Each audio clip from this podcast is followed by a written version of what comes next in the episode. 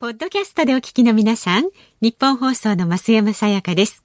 辛坊治郎ズームそこまで言うかは、24時間ご意見対応型のラジオ番組です。辛坊さんへのニュースに関する質問や、今日の放送を聞いての感想、明日の放送で扱ってほしいニュースなど、24時間受け付けています。あなたが番組を聞いたタイミングでメールを送って、感想やご意見をツイッターでつぶやいてください。お待ちしています。1月26日火曜日時刻は午後3時半を回りました FM93 AM1242 ニッポン放送ラジオでお聞きの皆さんこんにちは辛坊治郎ですパソコン、スマートフォンを使ってラジコでお聞きの皆さん、そしてポッドキャストでお聞きの皆さん、こんにちは。ニッポン放送の増山さやかです。辛坊治郎ズームそこまで言うか。この番組は月曜日から木曜日まで冒険心あふれる辛坊さんが無邪気な視点で今一番気になる話題を忖度なく語るニュース解説番組です。今日の辛坊さんね、大阪からリモートになってます。今日の大阪は現在気温が18.2度。ああ、高いですね。湿度46%、風速4.2メートル毎秒ということで、今日はね、でも朝は寒かったですよ。最低気温が6.7度。えー、今日の最高気温はしかし19度まで上がりました。そうですか。で今日午前中むっちゃ天気が良かったんですよ。はいはい、むっちゃ天気が良かったんだけど、かみさんがですね、うん、えー、出かけ今日10時ぐらいに家を出たんですが、はい、出かけ前に。ちょっと洗濯物風呂場に干してるけど、ああんたシャワー浴びるときな、あの、そのまんま濡らさんといてな、みたいな話になったんですよ。あるある。でしょ？あるあるです。で、いや、でもさ、むっちゃ晴れてんでって言うたら、うちのかみさんが、いや、何言ってんの？あんた、夕方になって雨降るで、これ、今日は。って言うから、はい、え、本当？っていうぐらい、午前中、まあ、本当に見事な青空が広がってたん。ですが、この時間になってだいぶ雲が広がってきて、ありゃ、これは確かに、ええ。ね、洗濯物をお風呂に干してきて正解だったっていう、なんかそういう感じですね、今ね、はい、そんなことになりつつありますが、はい、今日はそんな話をしている場合ではありません。なぜかというとですね、今日本当に無邪気な視点で、本番前にちょっとした疑問が生じたんです。あ、なんでしょう。えー、ワクチンに関して、はい、新型コロナのワクチン接種に関して、ものすごい素朴なベーシックな、あのー、疑問が芽生えたので、ええ、これ、これどうなんだろうなと思ったんだけど、どの新聞にも一切書いてないことだったんで、厚生労働省に、悪いけど、なべちゃんさ、電話してくれるって言ったら、なべちゃんが電話して調べてくれましたところ、うん、新聞その他に一切報じられていない、新しい事実が浮かび上がったんですね。これは、これは何としてでも今日お伝えしなくてはいけないので、はい、この時間、そんなに無駄話をしているわけにはいかないのです。いや、別にいつも私がここで喋ってる話は無駄話ではありませんよ。世の中の真実を客観的にお伝えしている作業なんですが、昨日もですね、うん、一生懸命、あのね、はい、今後、老後に、えー、どうやったら楽してお金が儲かるかという話をい。ろいろ考えてると、行き着いたのは、えー、サフランであるというお話をさせていただきました。はいはい。えー、なんか反響があったというふうに伺いましたそんな話をして、前置きあってこれいいんですか？ご紹介して。え、すか？えっと、じゃあ行きますよ。はいはい。鹿児島県のひろこっぴーさん。辛坊さん、サフランは今年我が、えー、家の畑と水耕栽培で見事に咲きましたよ。すごい。球根です。咲き終わった水耕栽培の球根は畑に地植えにしました。また来年咲かせようと思います。綺麗な紫色の花を咲かせ、赤い糸のめしべが取れましたよ。老後、サフランで一儲け、間違いないと思います。私も一緒に参加します。種じゃなく球根だと思いますよってね辛坊さん種買っちゃったんですねいやいや種かどうか分かんないんですよ一応昨日帰った時、えー、心配になってですね、はい、注文履歴をこういろいろ見てみたら、うん、あの明らかに、うんこれはまあそういうものを買うなよと言われてしまえばそうなんですけど買っちゃったものはしょうがないじゃないですか、はい、明らかに日本語が変なんです、ね、あ ありますよねあるあるで、なんかどうも日本語の自動翻訳装置を使ったんじゃないのかというような日本語なんで、何回その日本語を読み返しても種なのか球根なのかわからないんですよ。定かではないんだまだ。100個種みたいな書き方してあるんで、種だと私は判断したんですが。100個は球根じゃないですよね。そうなんですよ。それも1000円だからね。1000円で100個ということになると、1個あたり10円でしょ、うん、いくら中国から送られてくるクロッカスの球根でも1個10円は安すぎるよなって 思うんですよ。でも種って、クロッカスは、まあ、まさに今ね、ご意見寄せてくださる方がおっしゃるように、うんあのクロッカスは球根ですよ。私は小学校の時に水耕栽培やってますから、ただまああの小学校の時に水耕栽培をしたクロッカスとね、メシベを取ってえサフランを作るクロッカスが同じかどうなのかというところがちょっと若干の疑問はあるんですけども、えー、まあ常識的に考えたら、やっぱり球根だろうなとは思うんですよ。となると私が買った100個で1000円っていうのは一体どんな商品だったのか。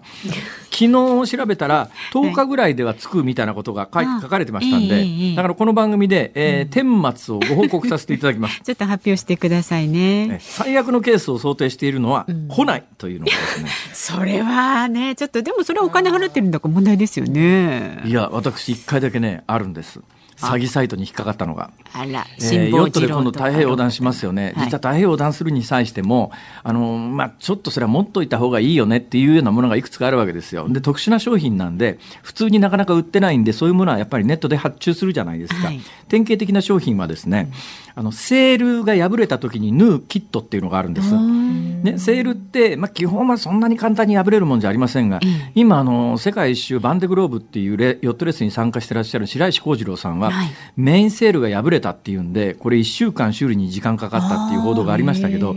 白石幸次郎さんが乗ってるヨットのセールってのはそもそも我々が乗っている船に使われているセールと全然違うもんなんですよ。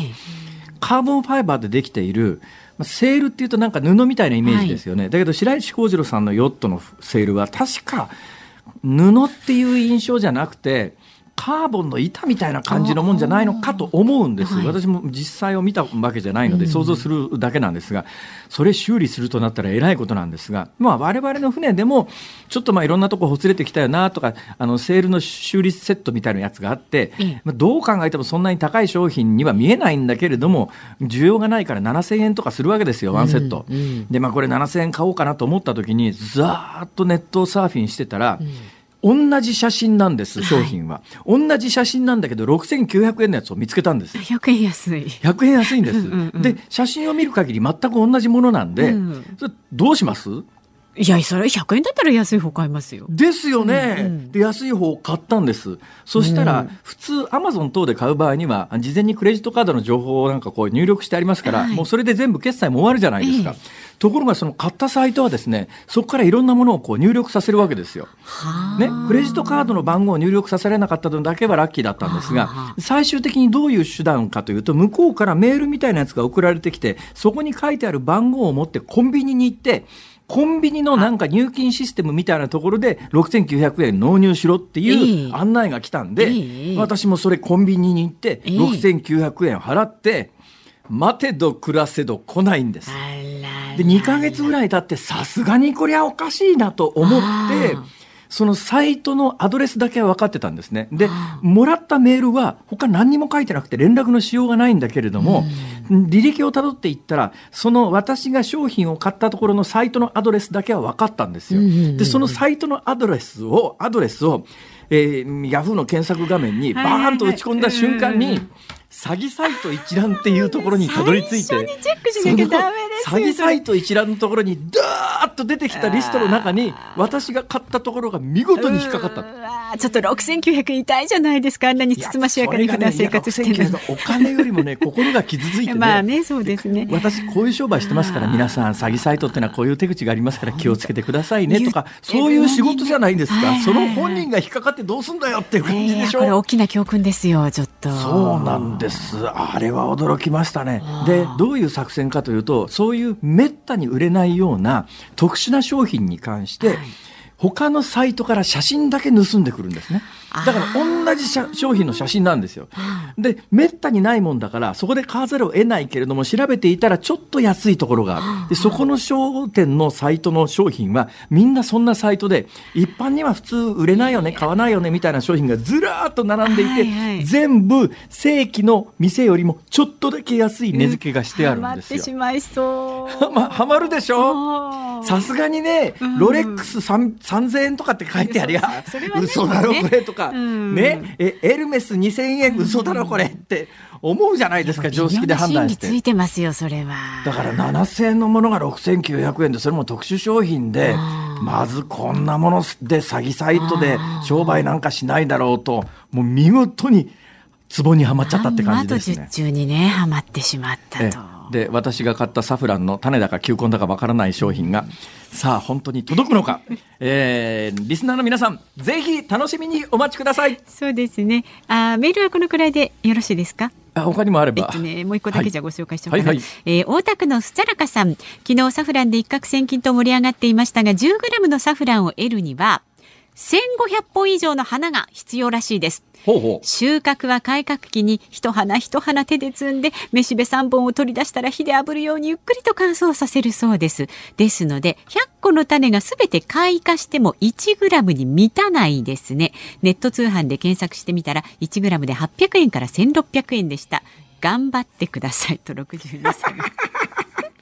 ちょっと試練も待ってますよ。結局サフランが高いのは手で花から摘まなきゃいけないっていう人件費なんでしょうね。そうなんですよ。えー、だからイランあたりは人件費安いですけど、それでもそれだけの値段になっちゃうわけで、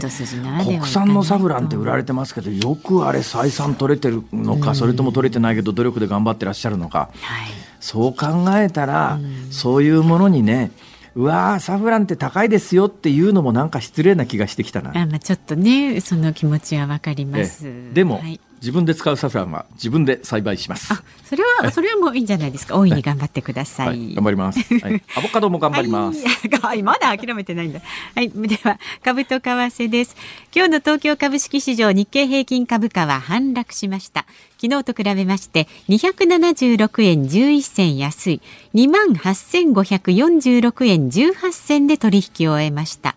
目先の高値警戒感から利益確定の売りが優勢となったほか新型コロナウイルスのワクチン普及をめぐる先行き不透明感からも、え、景気敏感株を中心に売りが広がりました。為替は現在1ドル103円70銭付近で取引されています、まあ、昨日のこの時間と変わらずという感じですね。さあ、辛坊治郎ズームそこまで言うか。この後すぐのズームオンの予定はですね、衆議院予算委員会で与野党が攻防。4時台にお送りするズームオン2本目は、日本におけるワクチン接種メディア報道の課題はということで、東京大学大学院国際保健政策学教室特任研究員の坂元晴香さんに伺います。そして5時台は亀井静香元金融担当大臣の秘書300万円の受領を認める。こちらにズームします。さあ番組ではラジオの前のあなたからのご意見お待ちしています。メールは zoom zoom アットマーク 1242.com ツイッターでも送ってください。ハッシュタグ漢字で辛坊治郎カタカナでズーム。ハッシュタグ辛坊治郎ズームでお待ちしています。このコーナーでは辛坊さんが独自の視点でニュースを解説。まずは昨日夕方から今日この時間までのニュースを1分間で振り返るズームフラッシュです。政府は新型コロナウイルスワクチンについて優先接種対象の65歳以上の高齢者に3月中旬以降接種券を発送するスケジュールを示しました。また高齢者3600万人に必要な2回の接種を3ヶ月間で済ませるとの想定も公表しました。10年前大津市で自殺した中学2年生の男子生徒の両親が同級生らを訴えていた裁判で最高裁判所は両親の上告を退けたもののいじめが原因と認めて賠償額およそ400万円とした判決が確定しました。麻生財務大臣は衆議院予算委員会で確定申告の期間の延長を検討する考えを明らかにしました。申告会場が混雑すると新型コロナウイルスの感染リスクが高まる恐れがあるためとしています。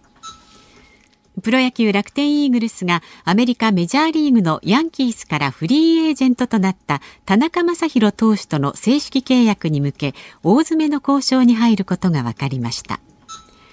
洋菓子メーカーのシャトレーゼホールディングスはナモナで知られる和菓子販売の亀屋万年堂と生産会社の亀屋万年堂製菓の全株式を取得し両社を子会社にしたと発表しました。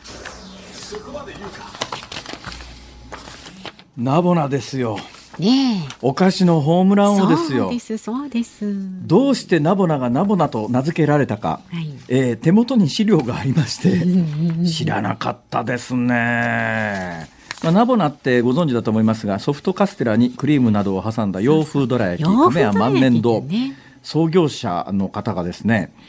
亀屋万年堂創業者の方がヨーロッパを訪れた際にあちなみにこれ有名な話ですけどね。なんで王さんが、うん、王さん基本的にテレビの CM 等々他あんまり出てなかったはずなのに、はいはい亀屋万年堂のナボナなんて、まあ、言っちゃなんだけどマイナーなもののテレビ CM にあの世界の王貞治が出てくるって、やっぱり当時でも結構インパクトあったんですが、なんでそうなったかというとですね、えー、亀屋万年堂の、えー、トップにあの知り合い有名な方ですけどね知り合いがなっていたんでその人に頼まれて「はいはい」って言ってやってたというまあ、そういう話なんですが、はい、話元へ返します。ナボナがなぜナボナというかというと、亀屋万年堂の創業者がヨーロッパを訪れた際に現地の歌詞に感銘を受けて発案したと、うん、商品名はローマのナボーナ広場がモチーフ。ナボーナ広場ナボーナ広場というと、はいローマで一番有名な朝市が立つところで世界的な観光地で有名ですがでナボーナ広場に立った亀屋万年堂の創業者が、うん、ナボナだと思ってうん、世界のナボナが誕生したと。いや正解だったですよね。こんなにね皆さんに知ってもらえる名前になあそうですね。でそこはなんかあの大手のお菓子メーカーに買収されるっていうことですね。傘、は、下、い、に入る。今もこれあの大手のお菓子メーカーだけじゃなくて今日あたりいろんな新聞に出てますけれども。えー、M&A ってやつですね、マージャーアクイジションって言いますけれども、買収と合併ってやつで、はいまあ、コロナ禍でなかなかあの企業の収益性が悪くなってきて、えー、どんどんやっぱり買収、合併みたいな手段で生き残りをかけているという業界が増えてきてるという、そういう文脈ももしかするとこのニュースは、実はコロナ関連のニュースかもしれないと、そのコロナに関して冒頭お話ししたように、ワクチンに関して極めて大切な話題を今日はお伝えしなきゃいけないという話をしましたよね。あそこまで言って言わないわけにいかないですよね。当たり前じゃないですか。いやじゃあ先にですねこんな重要なテーマがあるのに、うん、一切知らん顔で国会は何やってんだっていう意味も含めてそれではズームオン一つ目言ってください。ではこちらです。衆議院予算委員会で与野党が攻防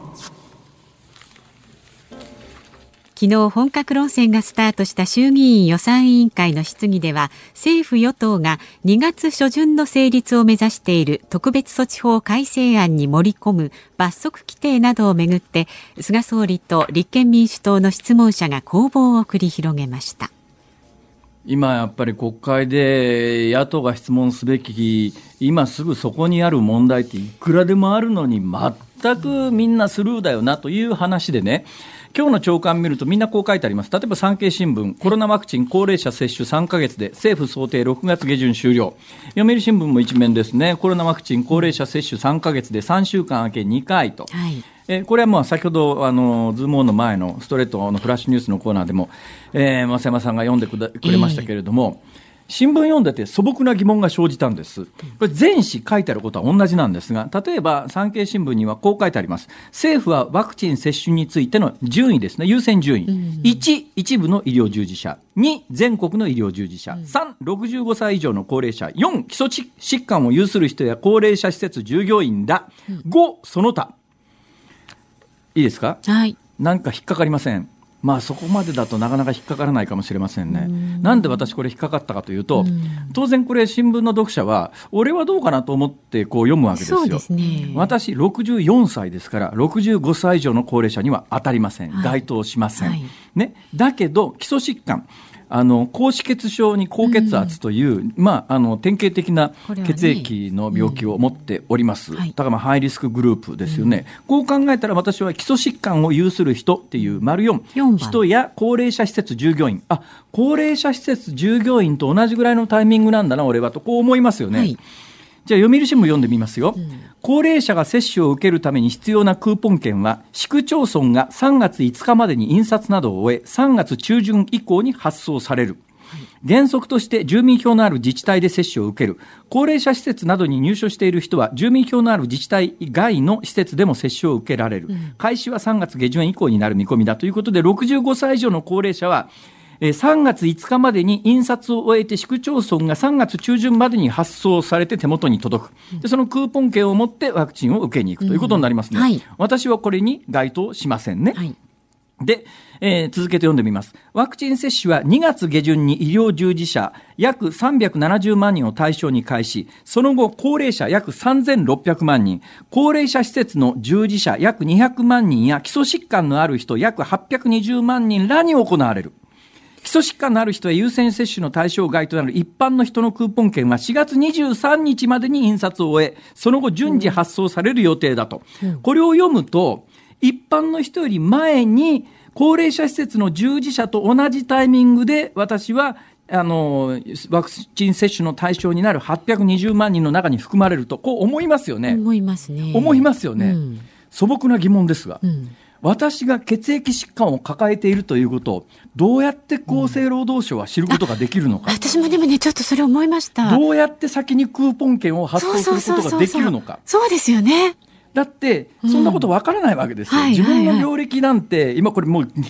極めてデリケートな情報ですから、うん、そんなものを政府が持ってたら大問題そうですよね、知ってたらびっくりですよね。で、これもし820万人の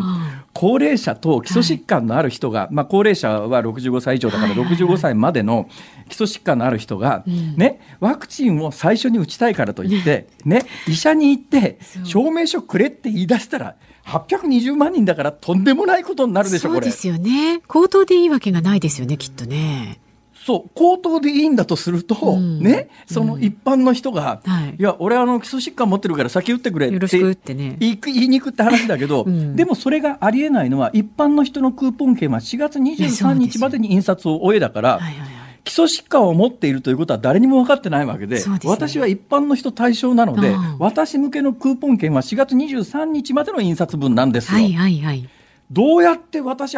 私を含めた820万人の基礎疾患のある人に優先で順位先に打つことができるのかっていう、ですね、これ新聞書いてる人間もテレビでこのニュースを伝えてる人間も、うんつまり自分が当事者じゃないから想像力が働かないんだよ、うん、誰も分からずにこのニュース書いてると思うよ、うん、と思いませんか？そう思う思う。ね、などうやって俺のことを国は知ってるんだよ、それっていう。初めて、この間ちらっと思いました、それ。それで、はい、えー、鍋ちゃんにちょっと悪いけどさ、えー、厚生労働省に聞いてくんないって言ったら厚生労働省が丁寧に教えてくれました。ま、今の新聞報道は間違いです。間違い？間違いです。あの、基礎疾患を持ってる人は優先されません。そうなんですか？一般の人と一緒？一緒です。だって優先させようがないじゃん。制度的に、まあ、確かにねそうですよね。新聞にはみんな優先優先優先優先って書いてあるんだけど、その基礎疾患を持っている65歳未満の人を優先させる手段がないんだよ。証明できない。厚生労働省に聞いたら、うん、一般の人と同じタイミングで一般の人にね接種が始まった段階で、はい。あの基礎疾患持ってる人を先にしてあげてくださいね、一般の人はちょっと遠慮してくださいみたいな。ことを言うんだって。えこれ、相当ええだろ。え？え？え？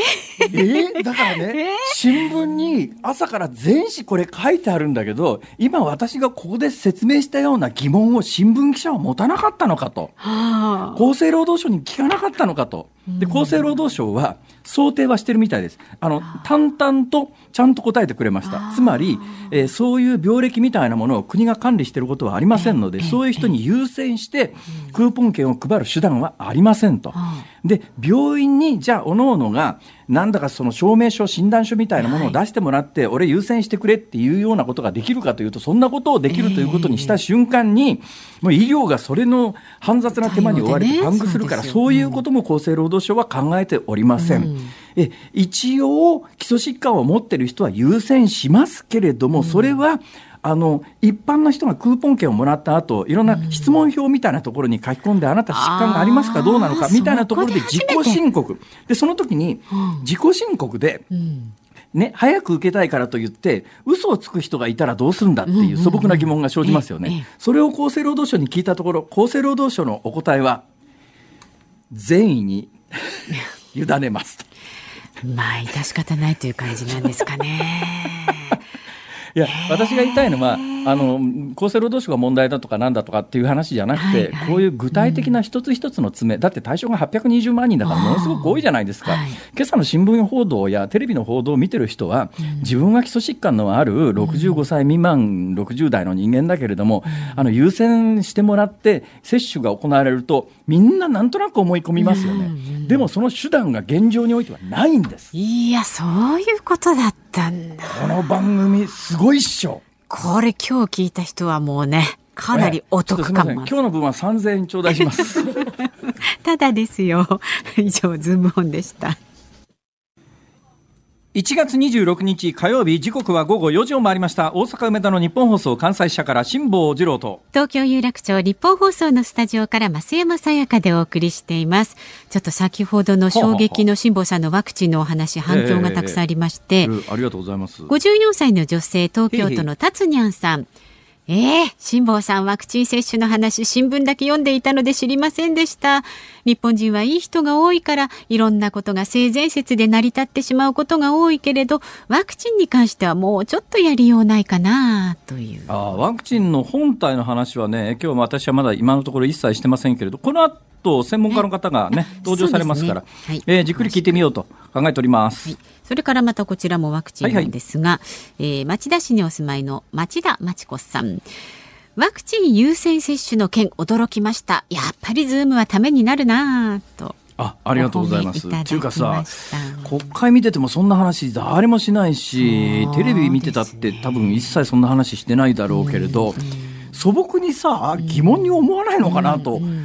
思うんだよね、だってさっき私が話した時に増山さんもなんとなくそれは感じたって感じてたっておっしゃったじゃないですか。うちの夫も高血圧だったりするからどうするんだろうねってそういえば話してたんですよ。ですよね、うん、でそういう疑問って当然芽生えるはずで、それはまあ職業的にそういうのを伝えなきゃいけないと思ってる人は調べるでしょ本来は。うん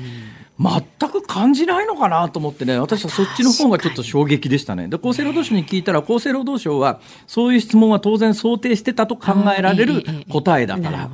まあ、だったら記者にそれも含めてちゃんと説明しろよとは思うけどね。思うけども、ちょっとやっぱメディア関係の人材の質が落ちてんのかなと、うん、悲しい気持ちにはなりましたね。で千葉県、え東金市のですね黄昏ハイボールさん71歳の方はこのワクチンの話ね。お薬手帳の罹患履歴で判断するのかと思っていましたっていうご意見もね。あお薬手帳の罹患履歴ね。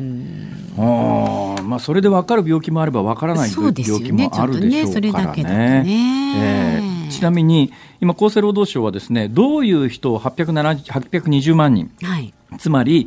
えー、対象者とするか基礎疾患を有する人のこれね詳細に役所は考えてるんですよ、うん、えー、以下の病気や状態の方で通院あるいは入院している方の中に13番目睡眠時無呼無呼吸症候群って、ほら、えーあの夜寝てる間に息止まっちゃうやつあるじゃないですか、はいはい。ね、結構太った方多いっていう話ですが、うん、ああいう人も含まれてるんですね。だそういう細かいこういう人はそういう対象にしますよというリストはできてるんです、ね、それを見ることできないんですか私あそれを見ることできますよ、できるんだけど、うんうん、そのこの人たちを対象にしますのリストは存在するんですね、これはまだあの最終的に国が決めてるわけじゃないんで今の段階では厚生労働省の案なんですが、はい、厚生労働省の案っていうのはもう自動的に最終的にもうそれ政治がお墨付きを与えて本ちゃんの案に、えー、案に案というか、まあ、方針になりますから、はい、今の案で十分なんですが、うん、案は出てんだけど、うん、じゃあその人たちどうするかっていうそこから先がないんだよ。っていうかやりようがないんだよ、現実においては。そういう状況です。はい、もうよくわかりました、えー、ラジオの前のあなたのご意見お待ちしています。メールは z o o m zoom アットマーク一二四二ドットコム。ツイッターなどで感想もつぶやいてください。ハッシュタグ辛坊治郎ズームでつぶやいてください。お待ちしております。さあ、この後は日本におけるワクチン接種、メディア報道の課題はというニュース、東京大学大学院国際保健政策学教室特任研究員の坂本遥さんに伺います。日本放送辛坊治郎ズームそこまで言うか。この時間解説解説するニュースはこちらです。日本におけるワクチン接種メディア報道の課題は菅総理大臣は昨日の衆議院予算委員会で全国民に必要な数量の新型コロナウイルスワクチンを確保する時期について6月を目指していると表明。ワクチンの接種に向け動き出す一方でコロナワクチンの接種を希望するかどうか女子高生限定でアンケートした内容がワクチンの不安や副作用を煽っていると批判を集めるなど反ワクチン接種報道も相次ぎメディアの在り方が問われています。へえそんな女子高生限定のアンケートなんてあったんですか？あったんですって。でまあそれを他のまあメディアが取り上げてということがあったそうなんですけれども、まあ、今日はこういったことも含めまして国際保健医療政策が専門の東京大学大学院国際保健政策学教室特任研究員の坂本遥さんとお電話つながっています。坂本先生よろしくお願いします。よろしくお願いいたします。先生ご専門は何ですか？私はあの国際保健とか医療政策を専門にしています。で国際保健とか医療政策ってどんなことですか、うん、えっと国際保健はそうですねざっくり言うと、まあ、世界の人の健康というかもともとは途上国の人たちの健康問題に関心があったんですけど、ほうほうまあ、今回のようにコロナだとまあ世界的にまあ問題になっていることも、はい、WHO とかで扱うような話とかそういったことを専門にしています。なるほどえー、となると、まあ、あの場合によったら WHO の職員になってもおかしくないようなそんな感じですかね。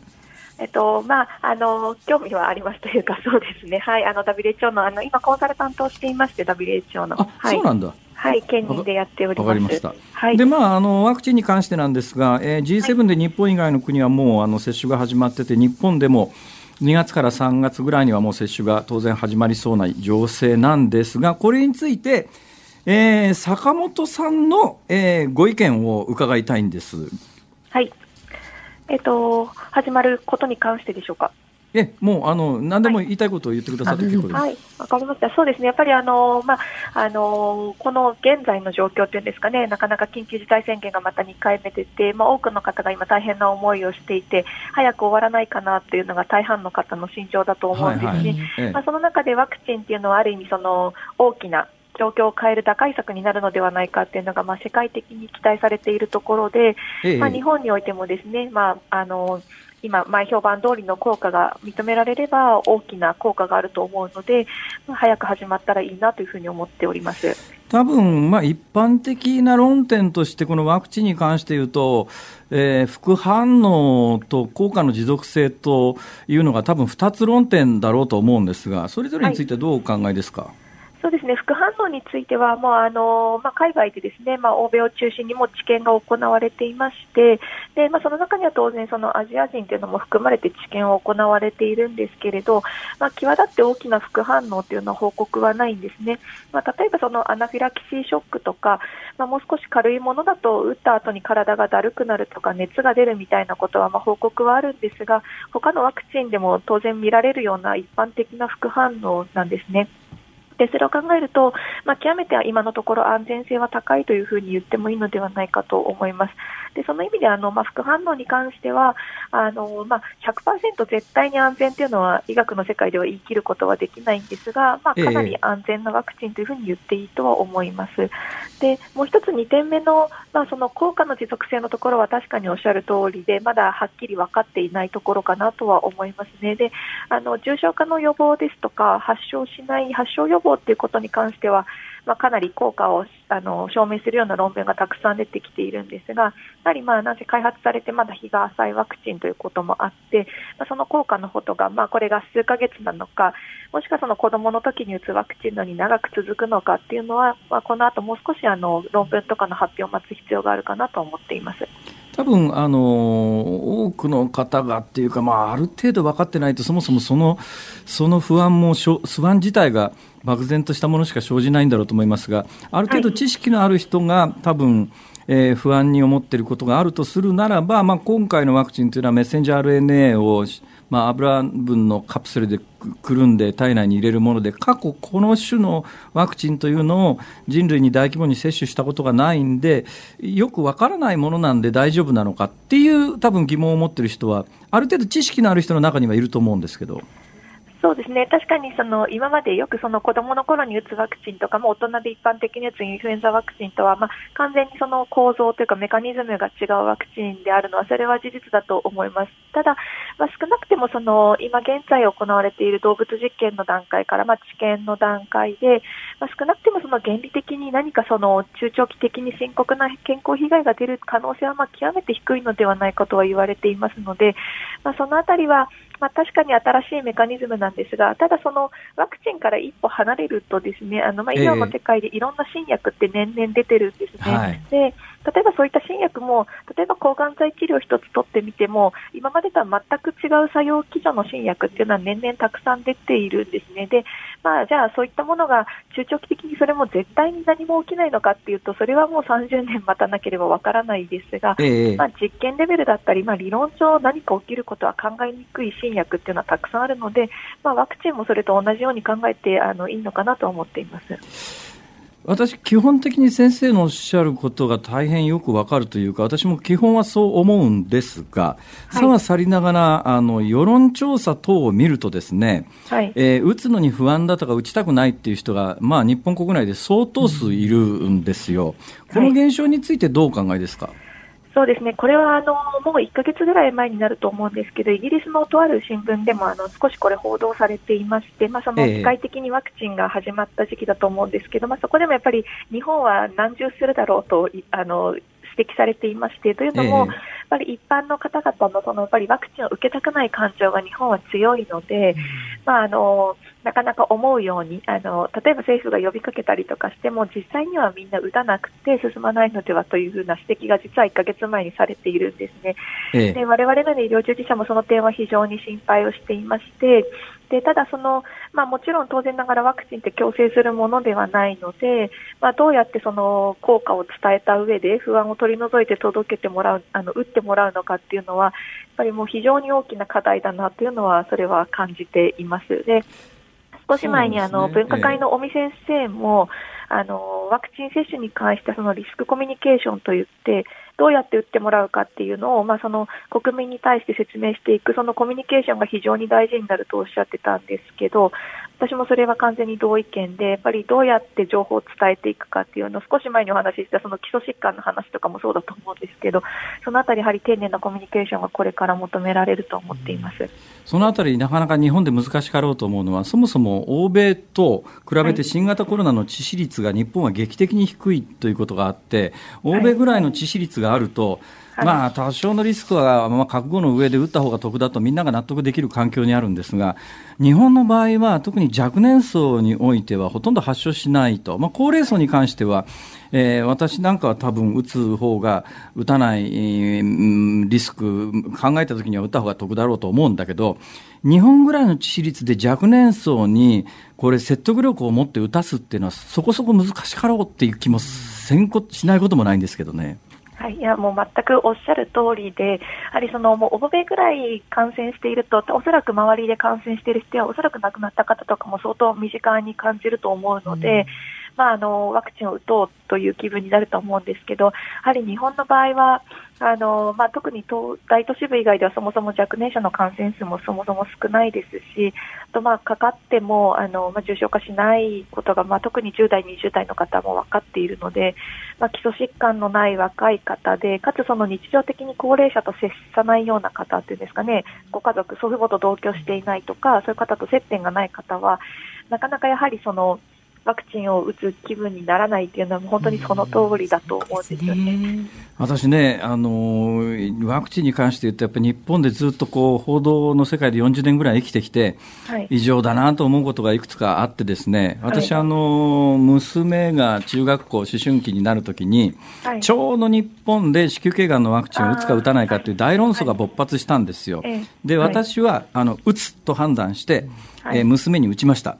だけど、はいえー、だけど、日本のあの時の報道って、これちょっとなかなかね、言葉を選びながら喋るんですけれども、はい、えー、打っったワクチン、人、えー、子宮頸がんワクチンを打った直後に、えー、若年層の女性で重篤な障害が出た人がいるのは間違いないんですが、それはもう報道も嘘はつかないし、本人も嘘はつかないし、家族も嘘はついてないと思うんだけど、だけど因果関係は証明されないんですよね。されてないですよね。だから今裁判になってるわけで、そうするとまあ、それをメディアがどう扱うかなんですけれども、一部のメディアは、その、えー、ワクチンを打った後で何か重大な障害が出たと。それはたまたまそのタイミングでその障害が出たのか、ワクチンを打った結果障害が出たのかわからないけれども、その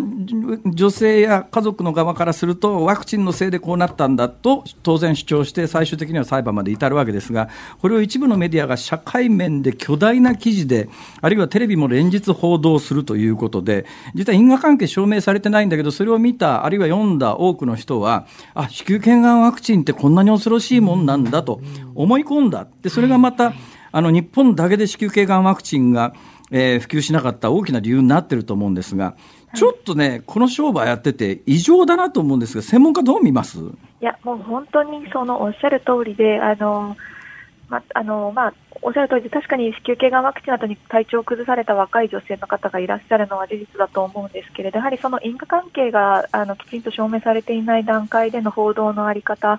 は、あの特にその子宮頸がんワクチンが非常に怖いものだっていういうような報道だったと思うんですね、私も当時を思い返すと。で、結果として、今、その1桁台まで子宮頸がんワクチンの接種率が日本は落ち込んでしまっているんですね。で、一方でもう、あの、他の G7 の国だけじゃなくて、例えばアジアやアフリカの国々でも子宮頸がんワクチンの接種率って今も80%超えてきていて、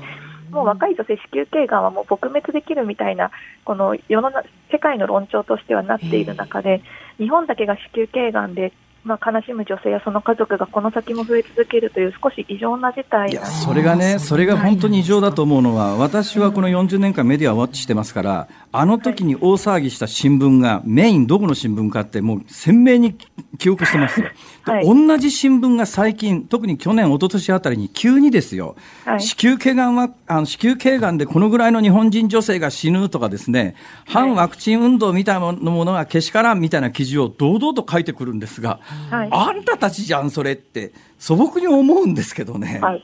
そうですね。でも、あの、多くの医療関係者、この HPV ワクチンの報道に関しては非常になんというか悔しい思いというか、まあ、特にその産婦人科の先生方の子宮頸がんの患者さんを見ている先生方っていうのは本当に悔しい思いをしてあの、まあ、現場で一生懸命説得してワクチンを打ってもらおうとしていると思うんですけど、うん、やはりあの大手のメディアの報道の力っていうのは非常に大きいのでなかなか接種率の回復に本当ひどいひどいですよ、その某どことは言いませんけれど、つい最近ね、あの 資本を1億に減資した新聞なんかね、もうひどいもんですよ。もうマッチポンプってこのことかっていうぐらいね、片っぽで恐怖を煽り、片っぽで最近になって子宮頸がんワクチン日本だけ打ってないっていう話を書き、まあ、その間、タイムラグが10年、20年ありますから、10年ぐらいありますから、同じ記者が書いてるわけじゃないと思いますが、それにしてもいくらなんでも、これはないだろうと。私が怒ってもしょうがないですね、先生、ごめんなさい。あいえいえ、いや、でも本当にあの子宮頸がんワクチンの報道に関して、やはりあのきちんとその、まあ、当然、その科学的なエビデンスって時間が経つと変わりうるものなんですね、今回のワクチンもそうなんですけど、なので、やはりその当時で得られているその一番のそのあまあ、最新の科学的なエビデンスが何だったのか、それに基づいてどういう政策が取られていて、それをどう報道したのかっていうのは、特にやっぱり子宮頸がんに関してはきちんと検証してほしいなというのは多くの関係者が医療関係者が思っていることだと思いますし、やはり今回のコロナのワクチンについても、あの HPV の時の二の舞になってほしくないっていうのは多分多くの人が思っていてあのま不安も当然あるしわからないこともまあ新しい感染症なのであるんですけどやはりその中であの HPV の時のように不安だけを煽ったりとか、まあ、因果関係のないものをあたかもあるかのように報じるとかそういうことはもうぜひ控えてもらいたいなと思っていますね。ただ、さはさりながら先生、はい、あの、はい、日本は、えっと、三種混合ワクチンで、えー、たくさんの副作用が出るという不幸な歴史もあります。だから、はいやっぱりあの病気になって死んじゃったり、えー、重大な障害が出るのは、まあ、これはもう運みたいなもんでしょうがないけれども、ワクチンは打たないという選択肢があったのに、それを打ったために何かの病気になったとか、重大な障害が残った、あるいは命を失ったということになると、ちょっと次元の違う問題が起きる、そういう意味では日本本は現実に過去ワクチンで失敗しているという事実はありますよね。そうですね。それははい、その通りです。はい。そのあたりどうしたらいいんですかね？このワクチンに、今回のワクチンに関して、過去そういう問題になったようなことは起きないっていうことをどうやって証明するのかって話ですよね。そうですね。ただそこはやはり、まあ、その、あの、ただ今の日本の社会的、経済的な状況を考えると、やっぱりのんびり日本で治験をやってとか、そういう状況ではないのかなと思うので、まあ、個人的にはある程度、やはりまその海外で揃ってきている治験というか、研究の結果をもとに、ある程度日本でも進めていくしかないかなと思うんですね。で、その上で、まあ、その現時点では大きなあの副反応の報告っていうのは海外からはないんですけれど、まあ、日本でもそれが絶対に起きないかっていうとそれは分からないのでやはりそのあたりはきちんとその副反応が起きた時のまあ救済措置のようなものを、まあ、当然あの厚労省の方では進めていると思うんですけれどやっぱりそういったこととまあ並行してまあ、疑わしいものがあった段階で、やっぱり丁寧に検証していくっていうことしかないのかなと思っています。そうですね。で、はい、今回の新型コロナワクチンに関しての現状のメディアの報道について、先生、どう感じていらっしゃいます？そうですね、あのー、まあ、特に、あのー、まあ、地上波というんですかね、テレビの地上を見ていると、やっぱりあのあの副反応のところで、あの例えば海外で起きたアナフィラキシーのことだけをまあ過剰にちょっとフォーカス当てたりとか、ただその接種している人数の総数に占めるアナフィラキシーが起きている割合を見ると、まあ、そこまでその大騒ぎするほど多いわけではなかったりするんですけど、まあ、あたかもそのアナフィラキシーで何人みたいなことだったりとか、とは先ほど少し冒頭でもお話しされてましたけど、あの女子高生100人に聞いたアンケートとかで、うん、まあ、少しそのワクチンを、まあ、その煽るような報道のスタンスが今のところは多いように感じています。うんまあ、あの子宮頸がんワクチンの時の教訓を生かしてないというか、同じことをややってるよねっていう印象ですか？そうですね、やっぱりあのまあ、なかなかその、まあ、おそらくその方が、キャッチーな方が、まあ、その受けがいいと思っているのかもなというふうに見ているんですけれど、まあ、なので、あの例えば医師に聞く、あの、もう多分女子高生100人アンケートと同じぐらいのタイミングで、なんか医師何人に聞きました、あなたはワクチン打ちますか、打ちませんかみたいなアンケート特集をやってる雑誌とかがあったりとか、やっぱりそういうのを見ていると、ぱりその冷静に科学的事実を淡々と伝えるとかいうのはないのかなと思いますし、うん、まあ、もう少しその根本的なところでいくと、まあ、そのワクチンが日本で普及しないといつまでたっても私たちこの生活から多分抜け出せないんですね、当分の間。それを考えるとその人々がワクチンを打たないように仕向けることで、まあ、どうしたいのかなというその根源的な疑問はあります。あのおっしゃる通りなんですけども、もう一つ大きな疑問というか、私、危惧を抱いていることがあってですよ、はい、えー、今回のワクチン3600万人先行接種が高齢者65歳以上ですよね、65歳以上の中には90歳代とか100歳代も含まれているわけですよ、はい、で1年間に130万人の高齢者が亡くなることを考えると、はい、打った直後に亡くなる人ってそれなりの数になると思うんですね、はい、で今のメディアの報道の状況を見ると、ほら、高齢者がワクチン接種した後こんだけ死んだっていう大騒ぎになりかねないんじゃないのかなという、すごい危惧があるんですが。はい、あもうそれはもう絶対にあると思います。あのおっしゃる通りでワクチン打った後にあのその後亡くなる方っていうのは一定の数その全く因果関係と別にして他の病気とかで亡くなる方は一定数発生すると思うんですね。で特に高齢者は多分その可能性高いと思うんですけれど100歳とか超えてくる方とかは特に。でその時にやはりどうマスコミが報道するのかなというのは同じようにとても危惧していましてやっぱりきちんと因果関係がないものをワクチン打った後に何名死亡みたいなこう新聞の見出しが出たりとかっていうのは、容易に想像がつきはしますね。いや先生あのその冷静な、えー、目線で、はい、専門家の目線で物事を伝えるっていうのが本当に大切な時期なんでお忙しいとは思いますがちょっと今後もあの番組お付き合いください。あいえこちらこそよろしくお願いいたします。ありがとうございました。どうもありがとうございました。東京大学院。東京大学大学院国際保健政策学教室特任研究員の坂本遥さんでした。1月26日火曜日時刻は午後5時を回りました。辛坊治郎です。日本放送の増山さやかです辛坊治郎ズームそこまで言うか。ここで辛坊さんのエンディングリクエストお願いします。そうですね。昨日はあカーナビーツの OK で、うん、あやっぱり青春のグループサウンズだよなとこう思いましたので、はい、えー、今週はグループサウンズで 攻めてみようかと。そういうグループサウンズというとですね、えー、やっぱりすぐに思い浮かぶのはブルーシャトーでしょう。ブルーシャトーね。え、あれ？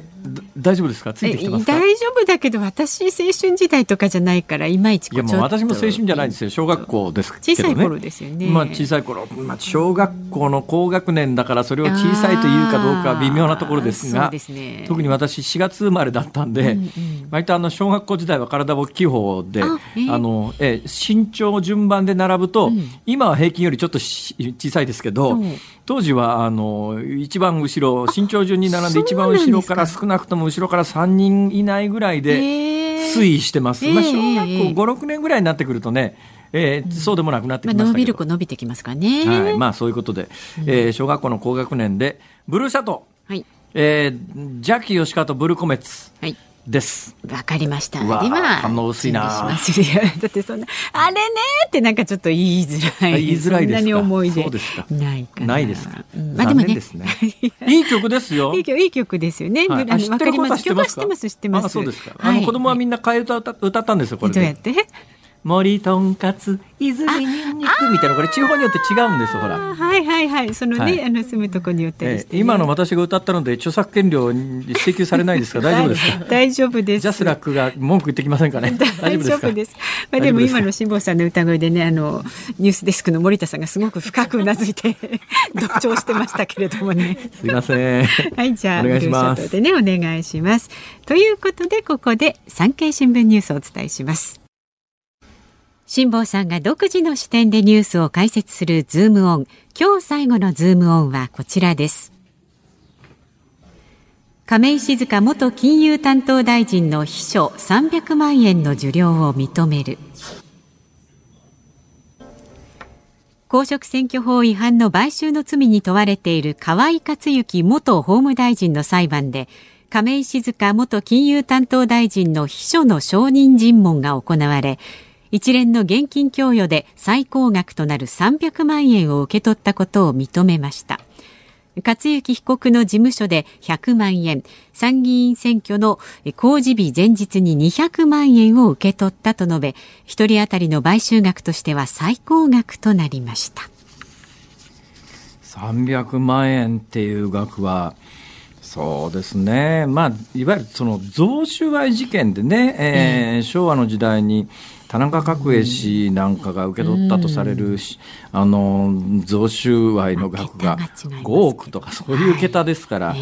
まあ、だけどこれ買収公職選挙法違反の買収で300万ってやっぱり100万円の札束の重みっていうやつを考えると300それで300万円かって相当そうしないと多分当選しないっていう状況だったんだろうね。だから地方議員に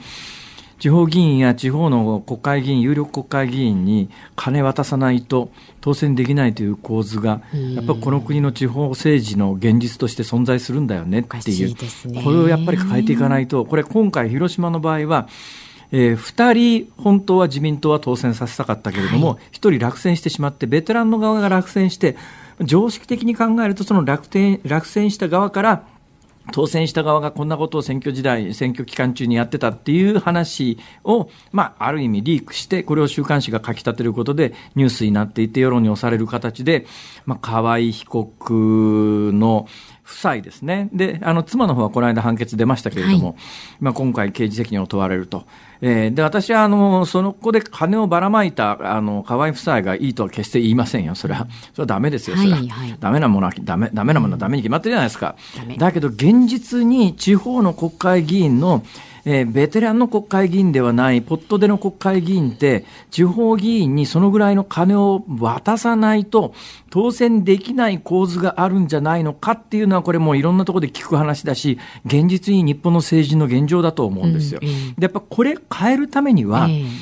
今回、金ばらまいたから当選したわけですよね、結果的に言うと。うんうん、金大量にばらまいた側が票の取りまとめに成功して、常識的には今回、金をばらまいた河合克行被告の妻であった河合安里議員って、当選できないだろうねって言われていたのに、見事に票を集めるのに成功して、当選してるわけだから、はいうん、そんだけ金ばらまいた効果はあったということですよ。うんで、そんだけ金ばらまいて、で、何十人もが、えー、最大この300万、それ以下はまあ50万円とかその程度の金、その程度の金って言ったって大きな金ですが、はい、一人一人だから合計にすりゃすごい金ですよね。うんそれをばらまくことによって当選できた。そうしないと当選できない地方政治の現実があって、選挙のたんびに同じように地方議員に金ばらまかれてるんだけど、今回はたまたま一人が落選してしまって、表に情報その出した、情報を出したから事件になっただけで、この構図を変えるためには、やっぱ金を受け取った側だって罪になるんだということをちゃんと犯罪として立証しないと、だって今後同じようなことになった時に、金受け取った側が罪にならないんだとすると、ね、私が例えば立ちの悪い地方議員だと仮に仮定すると、はい、先生、ちょっと選挙が近いよね。なんか、カバイのところは最高300万円送ったらしいよね、みたいな。そそれでは10万円みたいな 話。だって受け取る側は、あの、罪にならないんだったら、要求するでしょ、そりゃ。そうすると、まあ、当選しようと思う国会議員は、はい、え、つら、俺送ると罪になるけど、送らないと当選できないっていう、思うよね、それ。現実にやっぱり日本中の政治で、そういうことが行われてるんじゃないのっていうのは容易に想像がつく話なんで、はい、そういうのをやっぱり根本的に立つためには金を受け取った側をちゃんと取り締まらないとなくならないだろうこういう判決は、ね、犯罪は。だけど今回検察はこの河合、金を送った側の夫婦だけを立件して、金を受け取った側のこの亀井静香さんの元秘書も含めてだけども、何十人も無罪方面にするどころか、逆におそらく実質的な司法取引に近い形を検察はやったはずなんですよ。どういうことかというと、はい、過去の判例からすると、今回、選挙の時期と金を多くの人に渡した時期は数か月ずれてるんですね。はい、で、それ統一地方選挙の直後だったことがあって、通常だと、いや、あれは別に買収目的ではなくて、当選祝い金ですよというと、言い逃れることが、過去の判例で言うとできていて、で、立件して犯罪を、これ有罪立証するのが非常に実は困難なケースなんですよ。はい、過去の過去の判例に照らすと。だけど世論の後押しもあるし、週刊誌でも報道されたから、検察としてはこの夫婦、河合夫婦だけはどうしたって有罪に持っていくと。有罪に持っていくためには、その送った金が賄賂であるという立証をしなきゃいけない。どうやって立証するかというと、賄賂って心の中の話ですから、送った側にいくら聞いたって、いや、そんなつもりはありませんでしたって話なんですよね。ねはい、だけど、受け取った側が、いや、票の取りまとめで賄賂として受け取りましたって言ってくれりゃ、有罪に立証しやすいわけですよ。で、検察何やらかしたかというと、今回、その金を受け取った側の地方議員何十人次々から呼んで、あのさ、あの、受け取ったあなた無罪放免にするから、ね、あなた50万円受け取ってますよね、と。50万円受け取ったことに関して、それは票の取りまとめの気持ちで受け取ったと、え法廷で証言してくださいと、票の取りまとめとして賄賂だと認識して受け取受け取りましたと、法廷で証言してくれたら、あなたは立件しませんからって言って、証言を引き出して、この河合夫婦を流罪に持ち込んだというのは、もう明らかですよ。この検察のやり方はあまりにひどい。やっぱこういうことを今後やっぱりやめさすためには、金受け取った側だってちゃんと処罰しないと、今のところ一人も立件されてませんからね。はいちょっとやっぱり最近の検察が異常だということの、顕著な例ですね、今回のこのニュースは。っていうのが本質なのに、表のメディアは検察からのリークで情報をどんどんしますから。まあ、私も表のメディアでも一部働いてますから何とも言いづらいですけれども だから本来は新聞はそのあたり叩かなきゃいけないんだけど新聞は検察が情報源だから検察に関しては一切触らないと。日本はよくならないぞ、これじゃあ。あなんとかしてください、辛坊さん。って言うと私ね、帰り今日、立ち小便で検察に捕まるんだよ。いや、それは、立ち小便もしないでくださいね。はい。そうです、ね、今日最後のズームオンでした。お送りしているのは、ジャッキー吉川とブルーコメッツでブルーシャトーであります。はい。えー懐かしいっすね、うん、つうかね、なんかあの小学校時代が鮮やかによみがえりますね、はい、あのありがたいことにね、私あの、小学校時代、中学校時代、まあそれはあの嫌なことを思い出そうとすれば思い出せないことはないですけれども、えー、でもおおむね、多分幸せな子供時代だったんだろうなと。だって中学受験とか一切なかったですからね。地元の公立小学校から地元の公立中学校にそのまま隣にあったんで、あのあ隣に変わっただけですから。なるほど。だから当時受験とか考える余地もなく、うん、そんなに一生懸命勉強する必要もなく。わんぱく二郎君だったんですか？子供の頃いや成績はむっちゃ良かったですよ、えー、教育的に良かったですよ。なんつったって家庭、うん、家庭科までオール5ですから。うちの小学校で男の子に家庭科で5つけたのは私が最初と言われてますからね。はい、まあ、このブルーコメッツのね、えー、に関しましては、福岡県女性の方からね、辛抱セレクト楽しみです。今週は、えっ、ー、と、GS ブルコメ大好きでしたって65歳の方からもいただいてます。世代的に、そのあたり、ドンピシャ、明日、明後日も、そのあたりの世代、ドンピシャで、えー、ね、若い方もついていけるような曲を、なんとか頑張って選びたいと考えております。よろしくお願いします。さあ、お聞きのニッポン放送、この後は健康あるあるワンダフを挟みまして、鶴光の噂のゴールデンリクエスト、明日朝6時からの飯田浩二の OK 工事アップ水曜日コメンテーターは数量政策学者で内閣官房参与の高橋洋一さんです。で午後3時半からのこの辛坊治郎ズームそこまで言うかは航空旅行アナリストの鳥海高太朗さんをお迎えいたしまして。ね緊急事態宣言後の航空業界と観光業界にもズームします。はいここまでの相手は辛坊治郎と。増山さやかでした。明日も聞いてくださいね